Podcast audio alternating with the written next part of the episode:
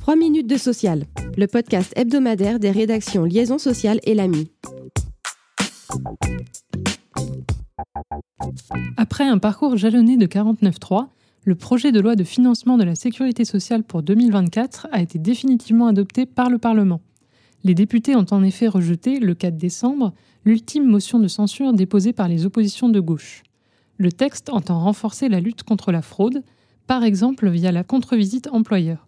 Ainsi, le versement des indemnités journalières pourra être suspendu dès la transmission du rapport du médecin contrôleur mandaté par l'employeur si celui-ci conclut que l'arrêt de travail ou sa durée n'est pas justifié.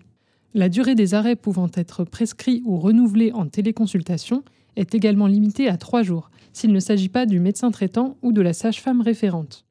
Par ailleurs, le texte autorise le gouvernement à réallouer une partie des recettes du régime d'assurance chômage pour financer notamment des politiques de l'emploi via France Travail. À noter également l'abandon du transfert à l'URSSAF du recouvrement des cotisations dues à l'Agir Carco. La loi sera prochainement publiée au journal officiel après avoir été examinée par le Conseil constitutionnel. Le dépôt du document unique d'évaluation des risques professionnels sur un portail numérique attendra. Prévu par la loi Santé au travail du 2 août 2021, cette mesure aurait dû entrer en vigueur le 1er juillet dernier dans les entreprises d'au moins 150 salariés.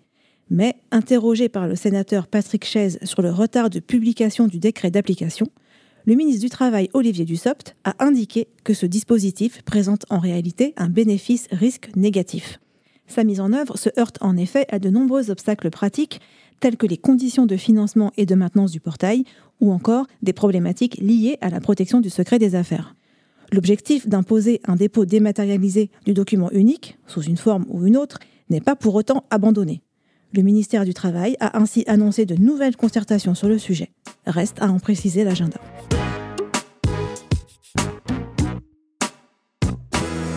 C'est une première en France. Dans un jugement daté du 5 décembre, le tribunal judiciaire de Paris a condamné la Poste pour divers manquements au titre du devoir de vigilance. Introduit par une loi du 27 mars 2017, rappelons que celui-ci oblige les grandes entreprises à publier chaque année un plan de vigilance détaillant les risques humains et environnementaux de leur activité et de celle de leurs sous-traitants et fournisseurs. À l'origine du contentieux, le syndicat Sud-PTT dénonçait principalement les risques liés à la sous-traitance que pratique la Poste pour la partie colis, avec notamment la présence de travailleurs dissimulés œuvrant dans des conditions pénibles dans ses filiales Chronopost et DPD. Dans son jugement, le tribunal enjoint donc la Poste de compléter son plan de vigilance par une cartographie des risques destinés à leur identification, leur analyse et leur hiérarchisation, établir des procédures d'évaluation des sous-traitants, mettre en place un mécanisme d'alerte et de recueil des signalements après avoir procédé à une concertation des organisations syndicales. Enfin, le jugement précise que la Poste doit publier un réel dispositif de suivi des mesures de vigilance. L'opérateur postal, qui a pris acte de cette décision, souligne aussi que le tribunal a également rejeté une partie des demandes formulées par le syndicat Sud-PTT.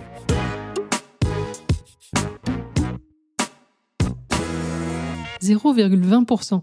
C'est le taux de la cotisation patronale au régime de la garantie des salaires, l'AGS, qui s'appliquera à compter du 1er janvier 2024. Il était de 0,15% depuis juillet 2017. Cette hausse a été rendue indispensable par la recrudescence des défaillances d'entreprises en 2023, qui atteint même un niveau supérieur à l'avant-crise sanitaire. Merci de nous avoir suivis. Pour en savoir plus, vous pouvez consulter le site liaisonsocial.fr.